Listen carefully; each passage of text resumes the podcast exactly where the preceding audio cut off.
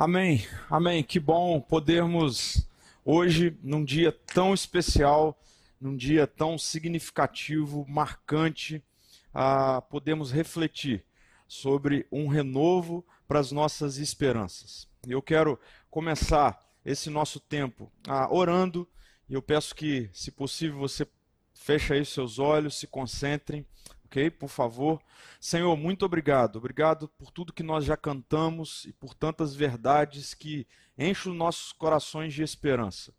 Obrigado porque hoje a, a Páscoa representa, Deus, a maior liberdade que nós poderíamos obter, que é a liberdade sobre as amarras da morte, as amarras, Senhor, da queda, do pecado. Obrigado, Jesus, por tudo que o Senhor fez. E agora nós queremos receber, por meio da tua palavra, as orientações, aquilo que o Senhor tem ah, para nos direcionar, para trazer ao nosso coração e mente, para realinhar as nossas vidas. Espírito Santo de Deus, revela-nos Jesus nessa noite. Ah, em nome de Jesus, que os nossos corações, a nossa mente, que todos nós nesse momento estejamos inteiros diante da tua palavra.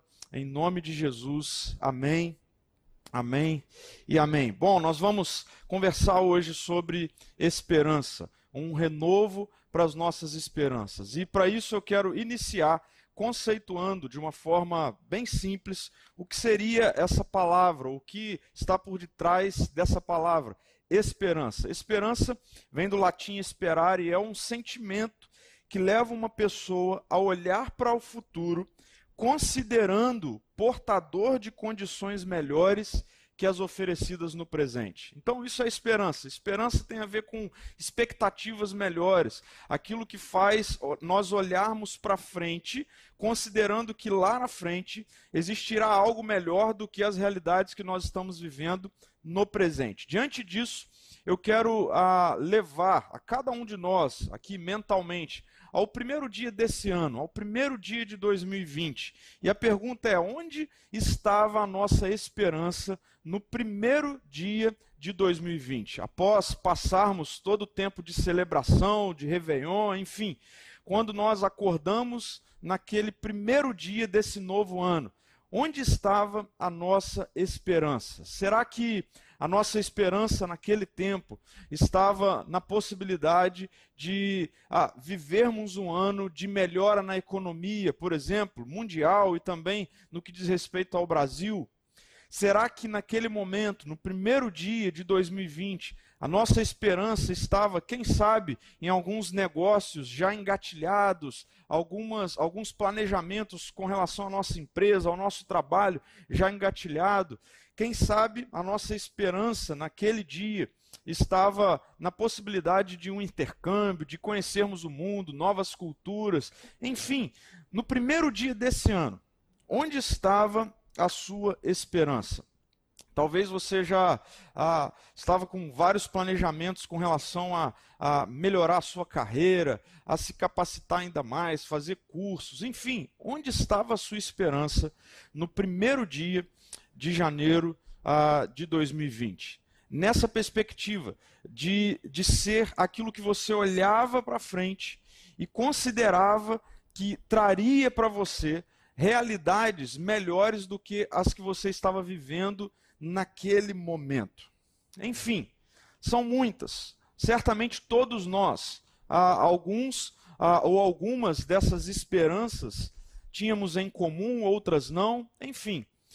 Mas fato é que nos últimos 30 dias, em ocasião de tudo que o Covid-19 tem gerado, né, globalmente falando e de forma muito específica também na nossa nação, é fato que muitas das nossas esperanças com relação a esse ano, em 30 dias, passaram. Em 30 dias, não suportaram a esse tempo novo, esse tempo eu diria até esquisito, nebuloso, no qual nós estamos passando, esse outono no qual nós estamos passando. Mas ah, hoje, nesse dia, nós temos já alguns vislumbres ah, acerca de possíveis ou um, uma possível melhora no cenário, no que diz respeito a, quem sabe, voltar a trabalhar, enfim, tanta coisa tem sido dita na última semana, nos últimos dias, e eu sei que isso gera novamente alguma, alguns sentimentos de recomeço, não é verdade?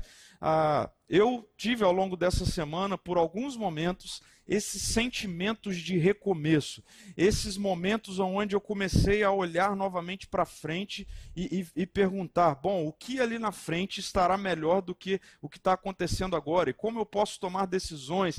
E, inevitavelmente, várias coisas vêm ao nosso coração, à nossa mente em momentos assim, ao momentos de replanejar, ao momentos de renovar.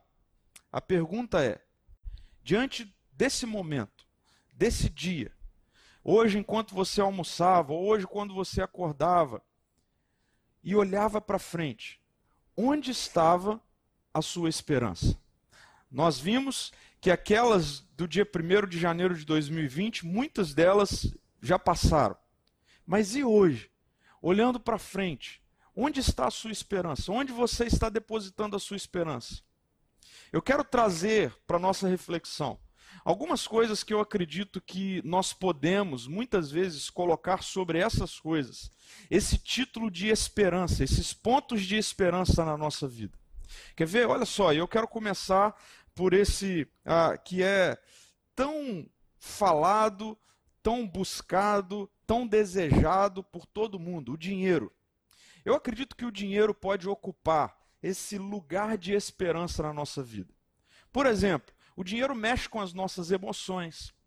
Ah, quando nós temos o dinheiro, quando nós temos o recurso, quando nós temos a possibilidade de adquiri-lo, ou, ou fazendo um negócio, trabalhando, enfim, tudo que envolve o dinheiro muitas vezes altera a nossa emoção. Pessoas que têm o dinheiro ah, tendem a ser mais otimistas, simpáticas, agradáveis, a, tendem a, a acordar com um sorriso no rosto. Mas o contrário também é bem verdadeiro. Quando há falta dele, ou quando num momento como esse a gente começa a ver cenários de crise, muitas pessoas têm as suas emoções desestabilizadas. E aí a, a, o, o, sorriso muda para uma, uma cara carrancuda, né? O, o, a, o, o, o, o ser agradável, uma conversa agradável se torna uma conversa extremamente antipática. Enfim, o dinheiro faz isso, altera emoções. Será que, lidando dessa forma, o dinheiro não está ocupando um lugar ah, de esperança no nosso coração? E eu me lembrei, ah, refletindo sobre isso, de um livro que eu li do pastor Andy Stanley, onde ele, ele coloca de uma forma muito clara e objetiva o poder que o dinheiro muitas vezes exerce sobre as pessoas. Veja só, ele diz assim: rico é o outro. Ele falando sobre o sentimento das pessoas que são tomadas pelo dinheiro como sendo a sua esperança. Veja se não é esse sentimento. Rico é sempre o outro. Rica é aquela família. Rico não é só ter mais. Rico é ter tanto excesso quanto a pessoa que possui mais que você. Rico é ter mais do que você tem no momento. Veja só se não tem tudo a ver com a palavra esperança.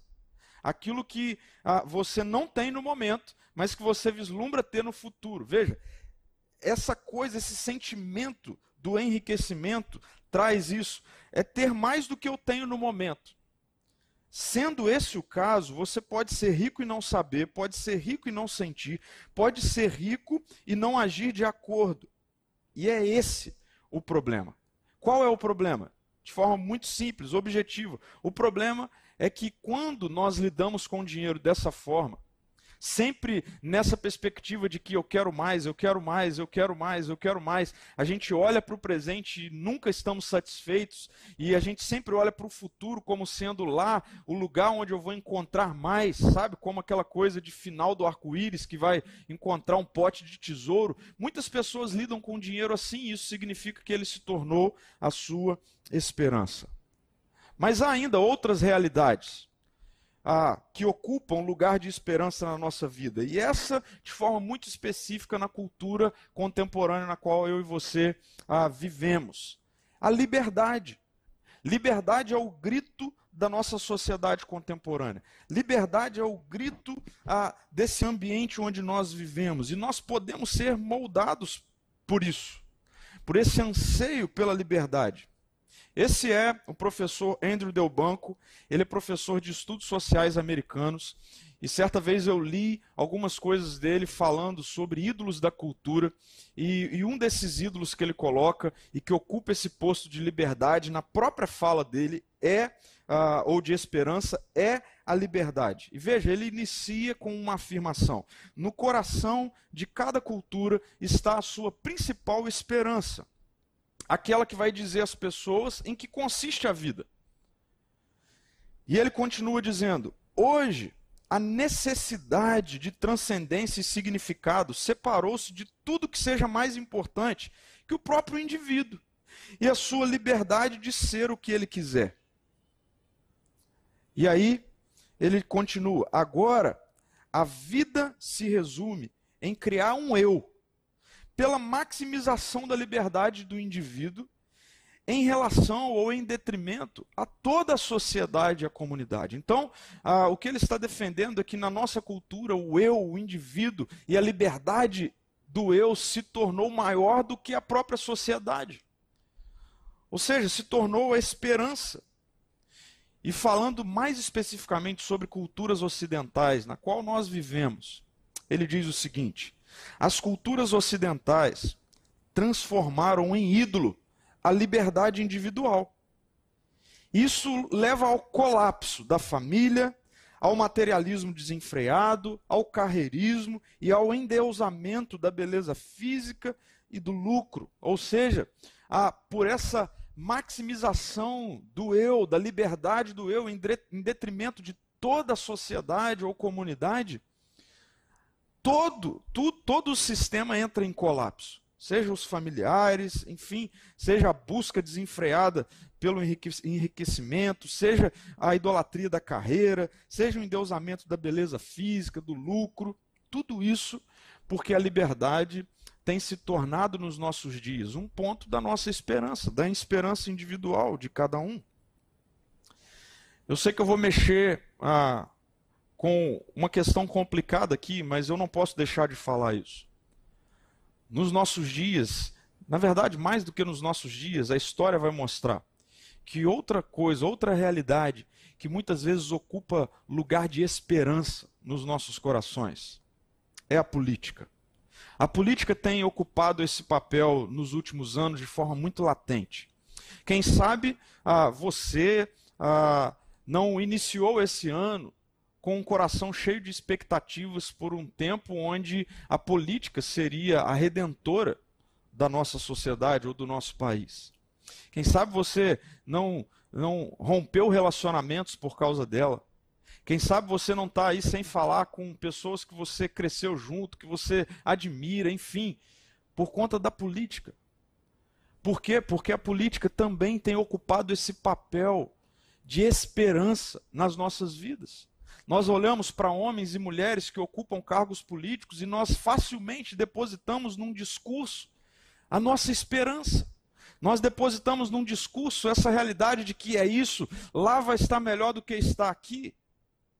E sem percebermos, nos enveredamos por caminhos perigosos e trágicos quando a política se transforma num ponto da nossa esperança. E por fim, ah, eu não poderia também deixar de dizer que a religião, seja ela qual for, também tem ocupado esse papel de esperança na vida de muitas pessoas. Quem aqui nunca ouviu ou nunca falou ah, para alguém que chegou né, ali com um sentimento de desesperança, ah, cabisbaixo, e aí você reagiu a, a esse momento daquela pessoa da seguinte forma, ou entregando a ela a seguinte proposta: Ei, você está precisando procurar uma religião você não está bem, você não está legal, procura uma religião que você vai ficar bem.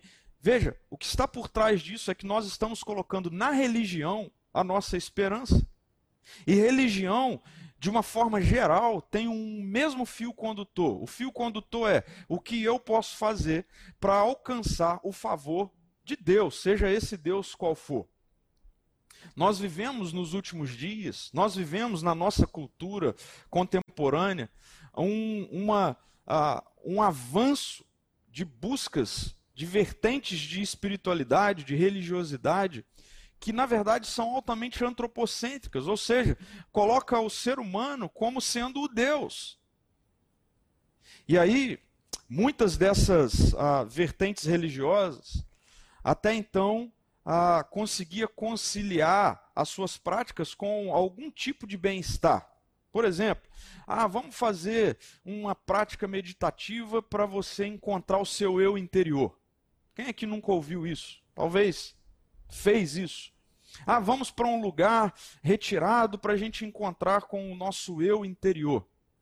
E aí, nós temos vivido de forma muito específica nesses últimos dias aí de quarentena, de isolamento, pessoas que estão desesperadas, sabe por quê?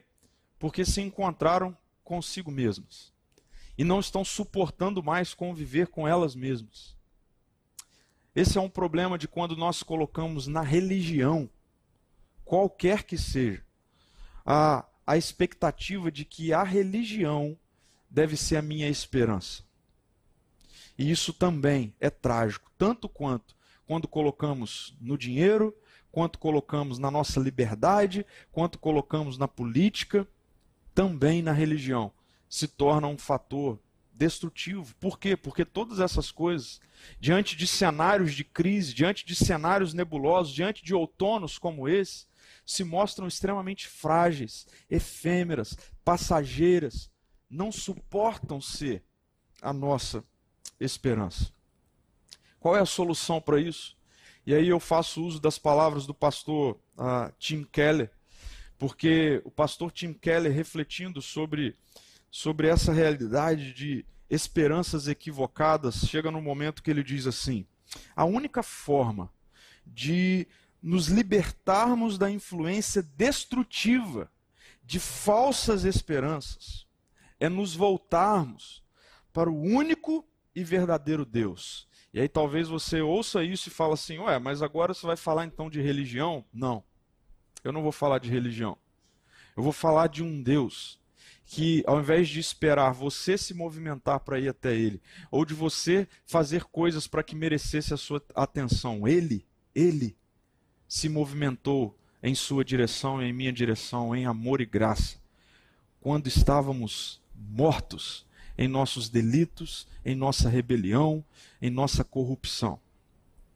E não tinha como estarmos num dia melhor para a gente falar sobre esperança. Realmente não tinha como nós estarmos num dia melhor para a gente refletir sobre um outono como este que nós estamos vivendo que pode renovar a nossa esperança. Sabe por quê? Porque nós corremos o risco de agora, nesse dia, assim como fizemos equivocadamente no primeiro dia de 2020, novamente depositarmos as nossas esperanças em coisas que logo não vão suportar, em coisas que logo podem, no estalar de dedos, ruir novamente. E a Páscoa é sobre esse tempo onde nós podemos de fato ter a nossa esperança renovada, de fato encontrarmos um lugar seguro para a gente depositar a nossa esperança, essa esperança que me faz olhar para frente e entender lá será melhor do que aqui, então eu vou, então eu não vou ah, me desesperar pelo que eu estou vendo aqui, então eu não vou me deixar levar pelo que eu estou vendo aqui, porque eu sei que a minha esperança é segura. A Páscoa é uma celebração que teve início com o povo hebreu. A primeira Páscoa vai ser narrada em Êxodo 12. Se você ler Êxodo 12, você vai ver a instituição da primeira Páscoa, da celebração da, da primeira Páscoa. E o que está por trás dessa primeira Páscoa, ou da Páscoa celebrada lá para aquele povo? O que está por trás de tudo isso? Ah, diz respeito a um momento da história daquele povo, aonde Deus os libertou da escravidão de geração após geração no Egito. E num determinado momento, Deus começou a mostrar o seu poder, a sua grandeza, a sua soberania sob Faraó, que era quem liderava e escravizava o povo, o povo que Deus estava separando para si. E Deus então precisou mostrar de uh, uma série de maneiras que de fato ele era quem deveria ser temido, porque ele era o todo-poderoso, ele era o soberano sobre todas as coisas. E num determinado momento, Deus mandou que cada família do seu povo escolhido, cada família daquela que era escravizada naquele contexto, num determinado momento, num determinado dia, Deus mandou que cada uma dessas famílias sacrificasse um animal. E ao sacrificar esse animal, uma das coisas que eles deveriam fazer era pegar um pouco do sangue daquele animal sacrificado e passar nas portas, nos umbrais das portas das casas. Por quê? Por que, que Deus mandou isso? O que, que estava por trás disso? O que estava por trás disso é que naquela noite, esse Deus poderoso, que estava mostrando para Faraó que o poderoso não era ele, esse Deus, ele ah, passaria naquela noite, tiraria a vida de todo primogênito, de cada família, de até mesmo dos animais que estavam sob a, o governo de Faraó.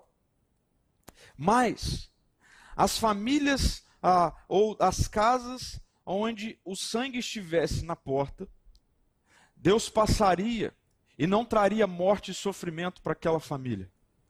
Então, de forma muito simples e objetiva, o que livrou pessoas e famílias da morte naquele contexto foi o sangue de um cordeiro, um sangue de um animal inocente e indefeso.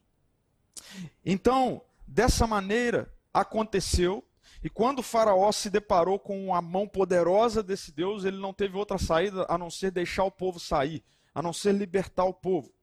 E a partir então desse dia, Êxodo 12, no capítulo 14, vai mostrar Deus falando, a, ou na verdade instituindo a Páscoa, quando ele diz assim: Este dia será um dia a ser recordado. Todo ano, de geração em geração, vocês o celebrarão como festa especial para o Senhor. E qual é o motivo da celebração? O motivo da celebração é o dia em que o Senhor poupou o seu povo por causa do sangue de um animal. E dessa maneira, esse povo obteve liberdade. Então, a Páscoa, ah, no hebraico, no, no, na palavra original, significa literalmente passagem. Então, a Páscoa é o dia onde o povo passa da escravidão para a liberdade. Essa é a Páscoa instituída naquele contexto. Agora, eu quero chamar a sua atenção para o seguinte: essa Páscoa, ah, aquele contexto, tudo aquilo que aconteceu naquele momento, na verdade já apontava, já era uma sombra para aquilo que aconteceria com Jesus. O sangue daqueles animais sacrificados que trouxe então segurança para as famílias apontavam, era a sombra para o sangue do cordeiro de Jesus que foi derramado de forma total na cruz, e nós nos lembramos disso na última sexta-feira. A Páscoa nos lembra que na sexta-feira o cordeiro foi morto. Jesus, o Filho do Deus vivo, aquele que era, que é e que há de vir, aquele que é o Filho do Deus Todo-Poderoso. O apóstolo Paulo em Colossenses vai dizer que ele, que Jesus é a imagem do Deus invisível. Na sexta-feira ele era colocado numa cruz, numa cruz maldita, o dia mais sangrento da história, o dia onde ao meio-dia tudo se fez trevas. Jesus era colocado numa cruz e o seu sangue foi derramado, o seu sangue foi entregue. Mas, apesar da última sexta-feira ter sido um dia de dor, tragédia, morte, sofrimento para Jesus. O domingo, esse domingo, representa que aquela morte foi a primeira a ser vencida de muitas. Representa que a morte, o último inimigo de Deus a ser vencido, foi vencido. Por quê? Porque hoje, bem cedinho, muito cedo, Jesus ressuscitava, ele vencia a morte, a tumba não deteve, a, a, a dor, o silêncio, a escuridão não foi suficiente para prendê-lo, para aprisioná-lo. O inferno estava desesperado porque Cristo ressuscitou e vive. Aleluia, essa deve ser a nossa esperança. Ele está vivo. Numa sexta, Jesus morreu. O sábado foi um dia de silêncio, de dúvida. Mas o domingo chegou. E essa é a Páscoa. Ele está vivo, ele ressuscitou. E para aqueles que creem em Jesus, pela fé, não por obras, não por mérito, não numa perspectiva religiosa, mas aqueles que creem em Cristo, que creem que Jesus é o Cordeiro inocente que foi entregue para trazer segurança para a minha vida e para a sua vida e para as nossas casas. Aquele que o sangue não está apenas num, num sentido ah, literal, passado nas portas da nossa casa, mas pelo contrário, encharca toda a nossa vida. Esses recebem segurança e por isso a Páscoa continua sendo passagem, mas agora, passagem da morte para a vida, passagem ah, da escravidão da morte, passagem da escravidão de toda uma era, de todo um mundo corrompido, rebelde contra o governo de Deus, ah, a escravidão de uma natureza que nos impõe, que impõe sobre nós o peso da rebelião. Aqueles que creem em Jesus não estão mais debaixo disso, mas passaram disso para a vida. E como ele mesmo disse, para a vida em abundância, para a vida plena. Agora, nós precisamos realinhar os impactos da ressurreição à nossa esperança. Eu creio que é dessa maneira que nesse outono tão esquisito, nós podemos ter a nossa esperança realinhada ou renovada no lugar certo, no ponto seguro, na esperança que não será frustrada. E como eu disse, não poderíamos estar num dia melhor. Num dia onde relembramos que a morte foi vencida.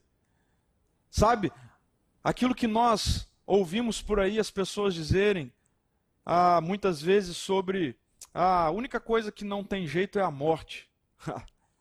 Ela foi vencida. Se até a morte foi vencida, todo o resto tem jeito. Sabe por quê? Porque essa é a nossa esperança.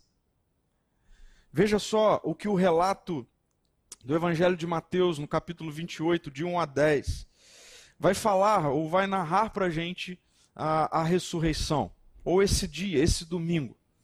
E o texto diz assim, a partir do versículo 1 do capítulo 28 de Mateus: Depois do sábado, o primeiro dia da semana, bem cedo, bem cedinho, Maria Madalena e a outra Maria foram visitar o túmulo. De repente houve um grande terremoto, pois um anjo do Senhor desceu do céu, rolou a pedra da entrada e sentou-se sobre ela. Seu rosto brilhava como um relâmpago e suas roupas eram brancas como a neve. Quando os guardas viram o anjo, tremeram de medo e caíram desmaiados como mortos. O texto continua dizendo: Então o anjo falou com as mulheres. Não tenham medo, disse ele. Sei que vocês procuram Jesus, que foi crucificado na sexta-feira. Ele não está aqui, ressuscitou como tinha dito que aconteceria. Venham, vejam onde o seu corpo estava. Se imagine nessa cena, se imagine nesse momento. Você indo visitar o túmulo de Jesus, se depara com um anjo, e você então, tomado de medo, ouve o anjo dizer: Ei, não temam. Vocês estão procurando entre os mortos aquele que vive, aquele que ressuscitou, venham ver. E o texto diz: Agora vão depressa e contem aos discípulos que ele ressuscitou, que vai adiante de vocês para Galiléia. Lá vocês o verão. Lembrem-se do que eu lhes disse. As mulheres saíram apressadas do túmulo e assustadas, mas cheias de alegria, correram para transmitir aos discípulos a mensagem do anjo. No caminho, Jesus as encontrou e as cumprimentou. Só uma pausa aqui. Porque o Evangelho de Mateus está narrando esse caminho das mulheres indo encontrar os discípulos para contar que Jesus estava vivo e Jesus encontra essas mulheres no caminho. Nós temos numa outra narrativa, num outro evangelho, Jesus se encontrando com outros discípulos que eram os discípulos no caminho de Emaús, aqueles que estavam voltando também, porque afinal Jesus tinha morrido, não tinha mais jeito. Sabe, esses encontros de Jesus no domingo da ressurreição são encontros que ah, renovam a nossa esperança. Quem sabe nesse domingo, hoje, a sua esperança não está a um milímetro de fé de ser renovada. Porque Jesus está vivo. E Ele quer te encontrar nesse caminho de hoje. E o texto diz que Jesus as cumprimentou. Elas correram para ele, abraçaram seus pés, o adoraram. Então Jesus lhes disse: Não tenham medo. Sabe, eu e você precisamos ouvir isso hoje. Não tenham medo, não tenham medo. Eu não estou falando não tenham medo do coronavírus, dele também. Mas não tenham medo de nada mais. Por quê? Porque Jesus está vivo. Porque essa é a nossa esperança. Vão e digam a meus irmãos que se dirijam a Galiléia, lá eles me verão. Esse é um outono para renovar a sua esperança, para renovar a nossa esperança na ressurreição de Jesus.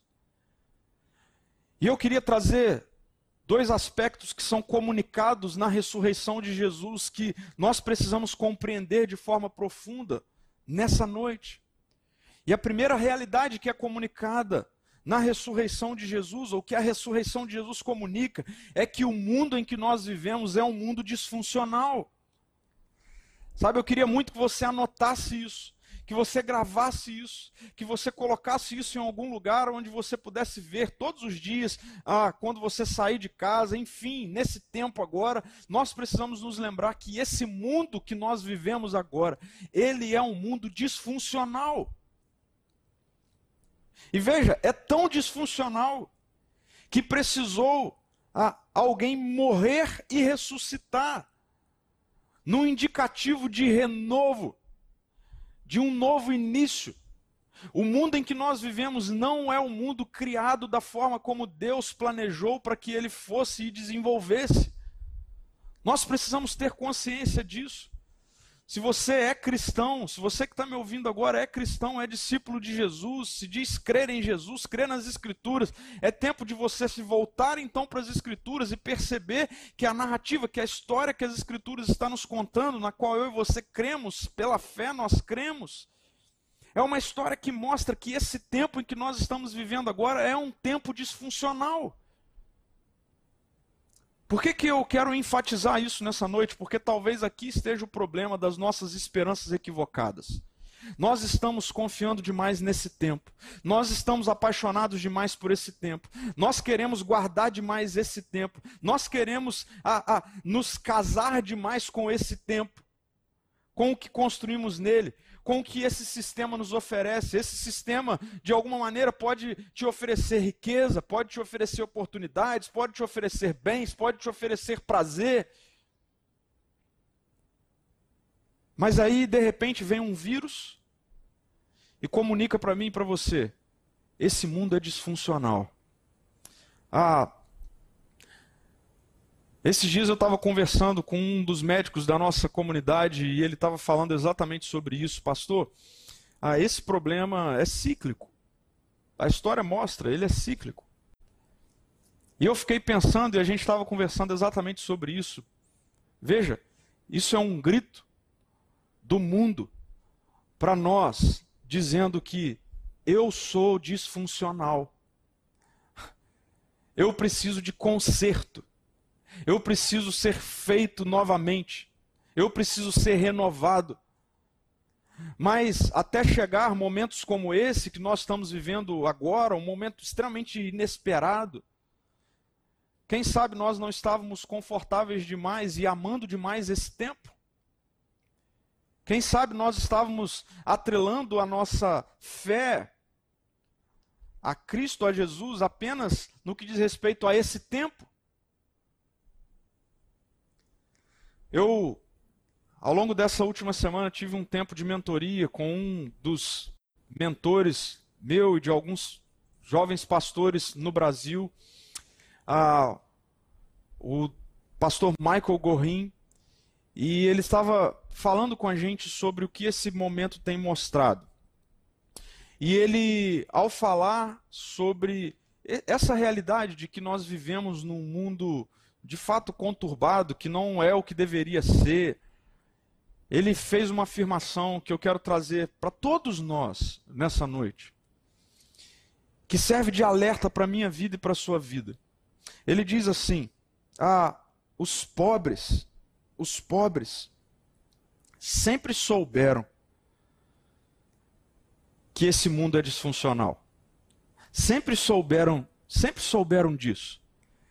Que o mundo não é possível, não é o lugar que ele deveria ser. Por quê? Porque os pobres olham e veem desigualdade, passam fome, têm necessidades básicas. Mas ele continua dizendo: ah, mas os que vivem em conforto e riqueza normalmente não percebem isso. Mas quando acontece o que está acontecendo, torna-se mais fácil compreender que esse mundo não é o que ele deveria ser. E aqui está a chave para a gente começar a ter a nossa esperança renovada. E eu quero afirmar isso mais uma vez. A ressurreição de Jesus mostra que algo ficou para trás. E o que Jesus estava comunicando ali é: existe um mundo disfuncional. O mundo em que eu e você vivemos agora, esse mundo, esse presente século, ele é disfuncional. Ele é um mundo ah, que realmente será cíclico. Essa realidade de momentos de um pouco de tranquilidade, alternando com momentos de turbulência. Por quê? Porque isso é assim. Se nós olharmos para as Escrituras, a gente vai ver que isso é assim. E eu quero chamar a atenção da nossa comunidade, da nossa igreja. Ei, prestem atenção. Essa é a fé que nós dizemos professar, que nós cremos. A fé bíblica. A bíblica é a palavra de Deus 100% inspirada.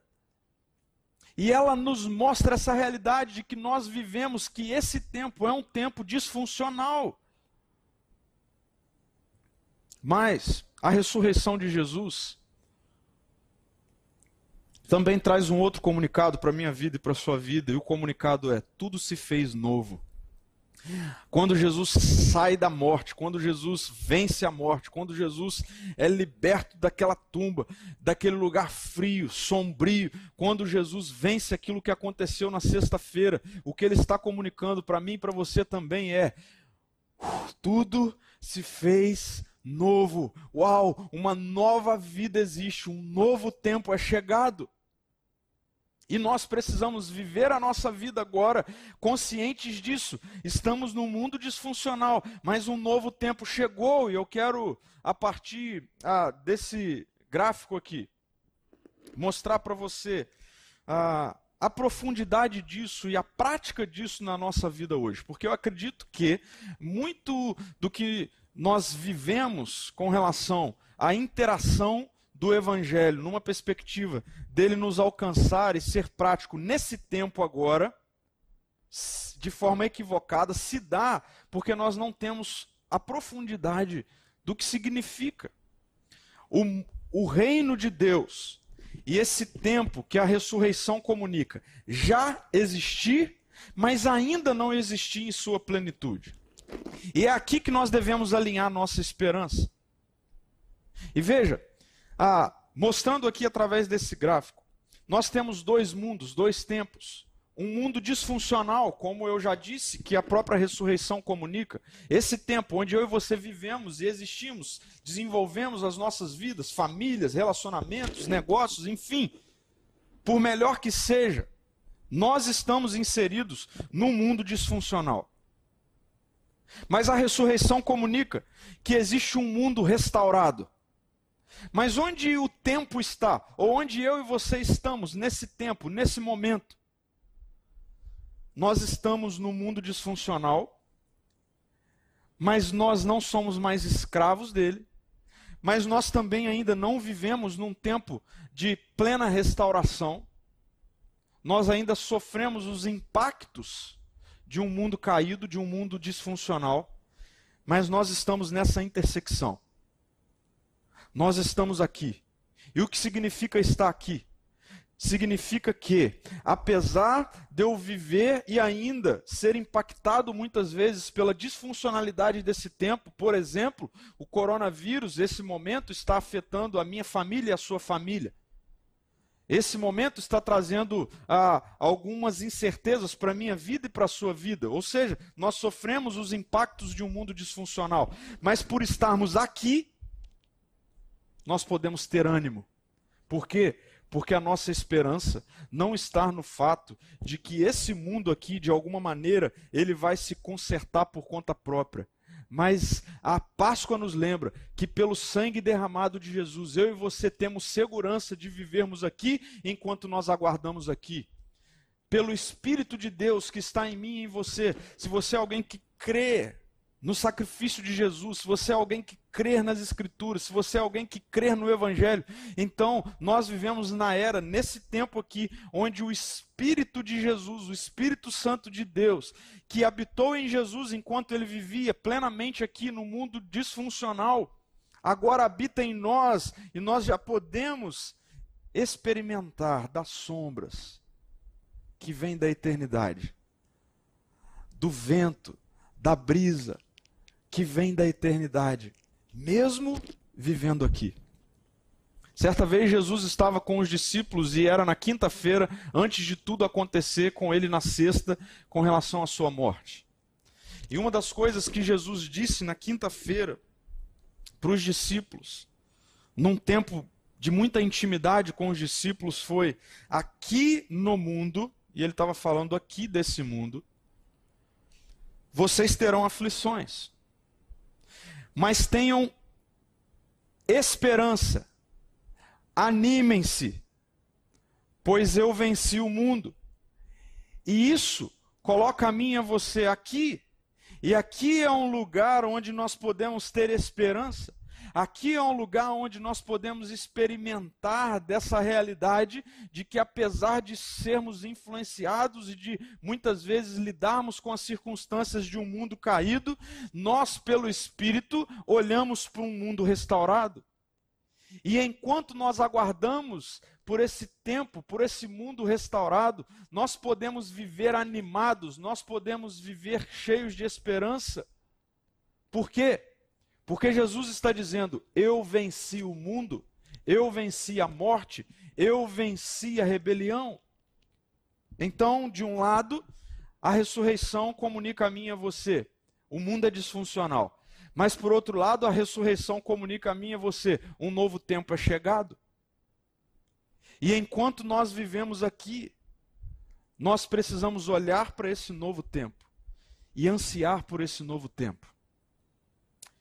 Sabe, infelizmente, muitas e muitas vezes, e aqui está o problema das esperanças equivocadas, e em momentos como esse, como eu digo, a religião não suporta, porque muitas vezes a nossa relação, ou pessoas se relacionam com Jesus, com o cristianismo, apenas olhando para esse tempo aqui.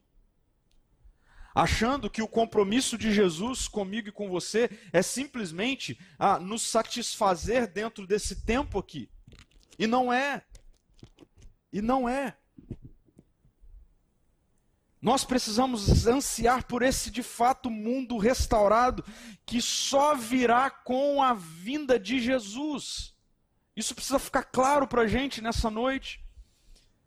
Esse mundo aqui, ele só será novo quando Jesus voltar.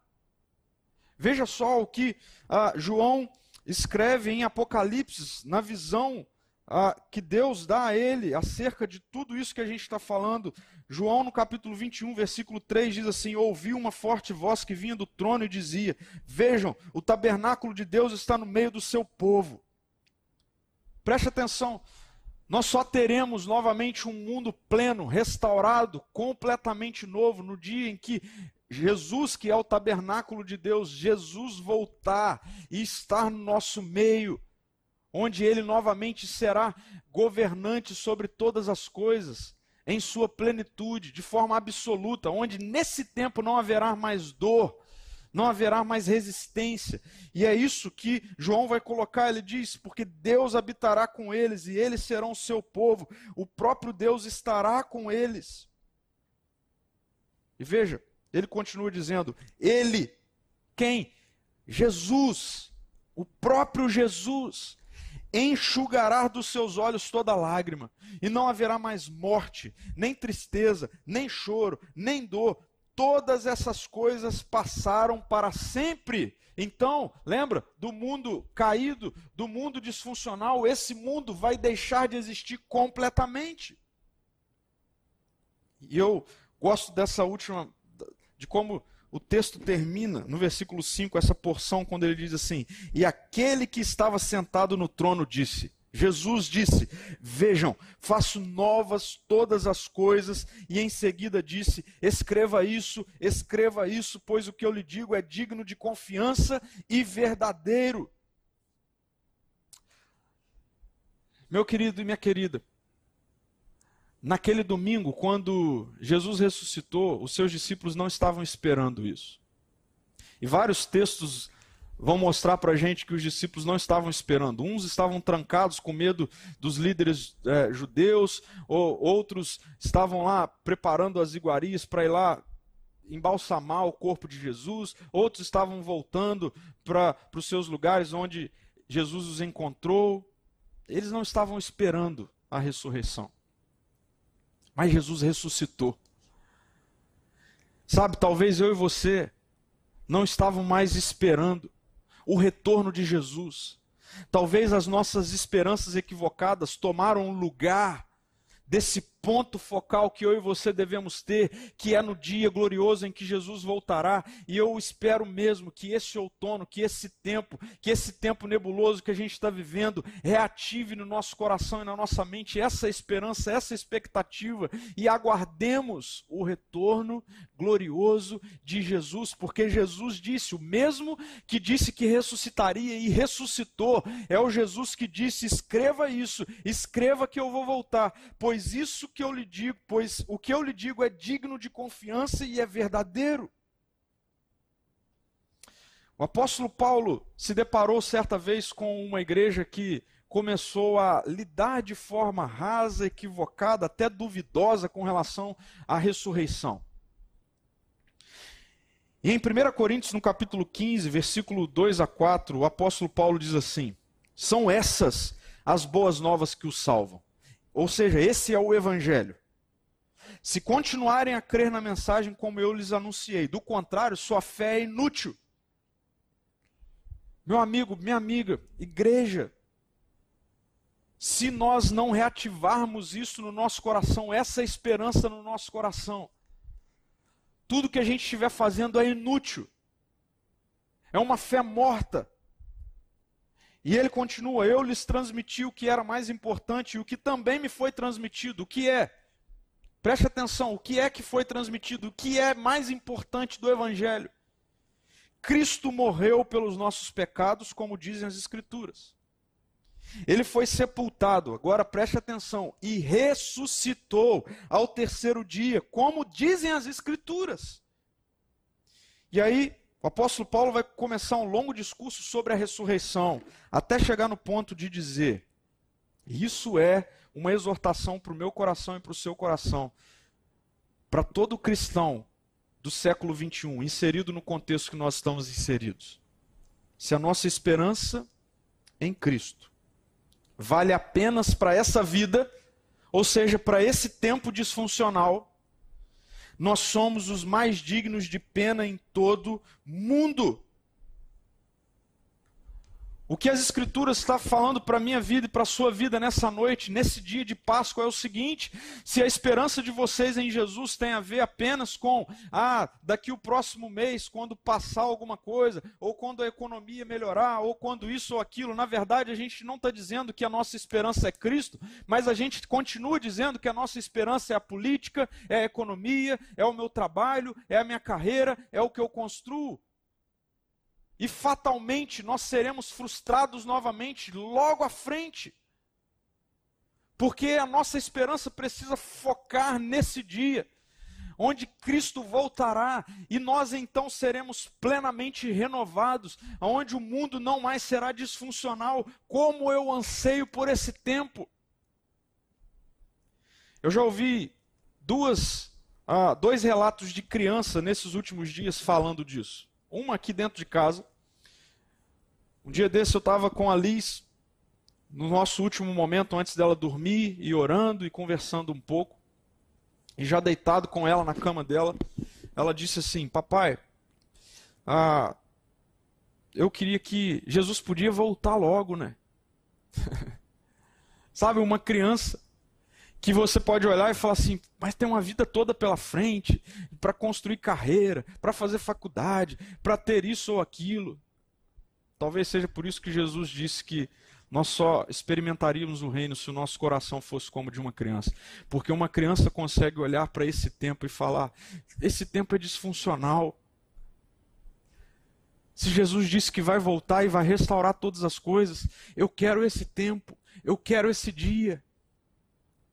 Eu ouvi também de uma outra mãe da nossa comunidade a mesma coisa, falando do seu filhinho, que ouviu do, do seu filho essa mesma, essa mesma realidade, esse mesmo clamor.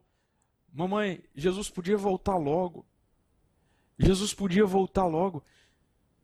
Nesse domingo de Páscoa, esse precisa ser o meu clamor e o seu clamor. Esse, essa precisa ser a minha esperança e a sua esperança. Jesus voltar. E eu não estou te convidando aqui para a partir de agora viver uma vida fatalista, ok? Como se estivesse ah, sentado numa antessala de um aeroporto esperando simplesmente o avião chegar. Não é isso que eu estou falando.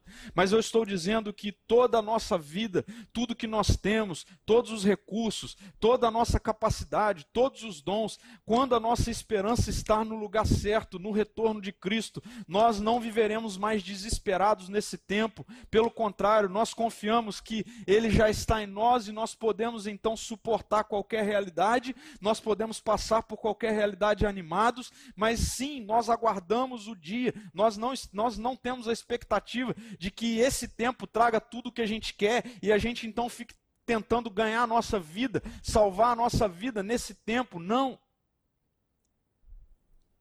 E como igreja, isso precisa nos realinhar, porque se estamos aqui ainda nesse tempo, se Cristo não voltou, é porque tem alguma coisa ainda acontecendo. E deixa eu te comunicar o que está acontecendo. Ele está salvando pessoas. Então, a esperança precisa também ser renovada na vida da igreja, ao invés da gente achar que a igreja é um clube onde a gente vai lá domingo após domingo para encher o nosso ego de religiosidade. A gente precisa entender que a igreja tem um propósito. E agora, nesse tempo onde nós aguardamos o retorno glorioso de Jesus, as Escrituras dizem a Bíblia diz que a igreja é o lugar, é o ambiente. Eu não estou falando aqui de um espaço físico, mas é um, um ambiente onde o mundo deveria olhar e ver Jesus. Porque vendo Jesus, a esperança é renovada. E nós precisamos renovar a nossa esperança nisso. Eu quero trazer para a gente terminar apenas duas reflexões. Primeiro, é tempo de cristãos realinharem sua esperança com a sua identidade. E o que eu estou falando aqui é o seguinte: se você ler o Novo Testamento, você vai ver que os cristãos, eles são repetidas, de forma repetida, chamados de estrangeiros e peregrinos nesse mundo. Sabe, eu acredito de coração que nós precisamos realinhar a nossa identidade, a nossa esperança, a nossa identidade. Porque se isso é assim, então significa, meu querido e minha querida, que você é alguém que está no mundo disfuncional, mas você ah, é estrangeiro e peregrino. Não dá para você estabelecer cidadania aqui, quando a sua cidadania já não é mais essa. A palavra de Deus diz que nós somos arrancados dessa cidadania, do império das trevas, e transportados para o reino do Filho amado de Jesus. Essa é a nossa cidadania, é hora de realinharmos a nossa esperança a essa cidadania. Os nossos pés estão na terra e devem estar com responsabilidade, com compromisso, refletindo Jesus, Mas os nossos olhos precisam estar na eternidade, porque é de lá que vem a nossa esperança. Precisamos voltar os nossos olhos para a verdadeira história, e aqui o meu desafio para você é: volte urgentemente a ler a Bíblia. Volte a ler a Bíblia. Eu não estou falando de um livro conceitual, eu estou falando daquela que é a revelação de Deus para minha vida e para a sua vida. É hora de parar com esse negócio de que Deus falou isso comigo, Deus está falando comigo isso e aquilo. Se você não é alguém que lê sistematicamente as Escrituras, pare com esse negócio de que Deus está falando, porque a palavra de Deus revelada é a maneira como Deus fala com a gente. E aí sim, a partir de uma vida consciente da palavra de Deus, eu acredito que Deus, pelo seu Espírito, fala com a gente, traz insights, traz ideias. Mas é momento de voltarmos a lermos as Escrituras sistematicamente. Não de uma maneira religiosa, mas como uma forma de nós entendermos a verdadeira história. Tem um monte de cristão que está desesperado nesse momento porque não sabe a verdadeira história, sabe lapsos da, da, verdadeira história, mas não sabe ela toda, porque dependem o tempo todo de alguém vir e falar com eles, precisa de um culto para ir lá e ouvir a palavra, e quando a Bíblia fica guardada numa gaveta a semana inteira, é hora de tirar a Bíblia da gaveta, é hora de ler a Bíblia. Mas por fim, eu não sei quem está nos assistindo nesse momento, mas talvez você ou esteja aí desviado, ou seja alguém que ah, não diz crer em Jesus. Eu quero te dizer que se você está assistindo até aqui é porque, apesar de você não crer em Jesus, Ele te ama. E Ele queria que você ouvisse isso. E o que Ele quer que você ouça é: a humanidade é frágil.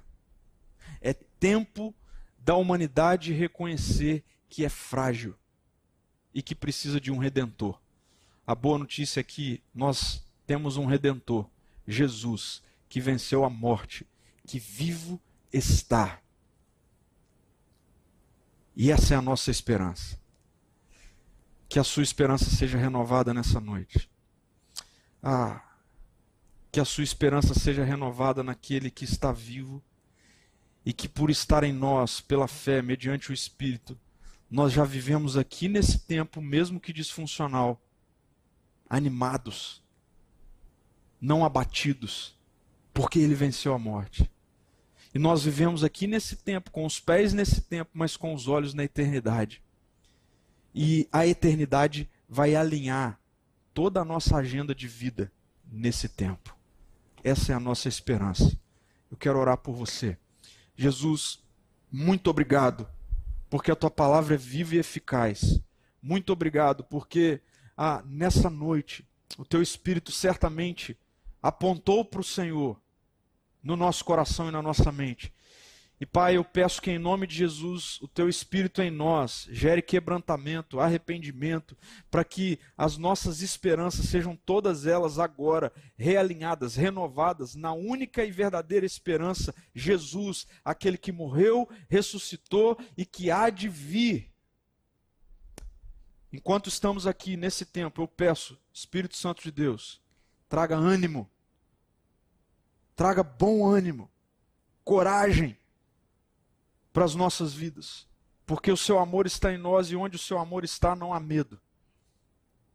E Deus realinha as nossas visões para não depositarmos a nossa esperança, Pai, numa economia que pode ou não melhorar, num tempo de paz, num tempo de justiça, numa política que pode ser essa melhor que a outra. Jesus, todas essas coisas são gotas dentro de um balde, elas jamais se encherão, elas só serão cheias plenamente. O balde da justiça, do amor, da paz, da segurança, quando Cristo voltar e que os nossos olhos nessa terra estejam aguardando ansiosamente por esse tempo, de forma responsável, Pai, de forma a coparticiparmos do que o Senhor ainda está fazendo nessa história, nesse mundo disfuncional até que o Senhor volte. Enquanto isso, Pai, que ao vivermos um momento como esse de tempestade, mesmo em meio à tempestade, mesmo que os barcos comecem a revirar, a gente consiga olhar e ver no porto, em terra firme, o Senhor vivo, os nossos olhos estão no Senhor Em nome de Jesus. Amém. Amém. E amém. Que Deus abençoe a sua vida.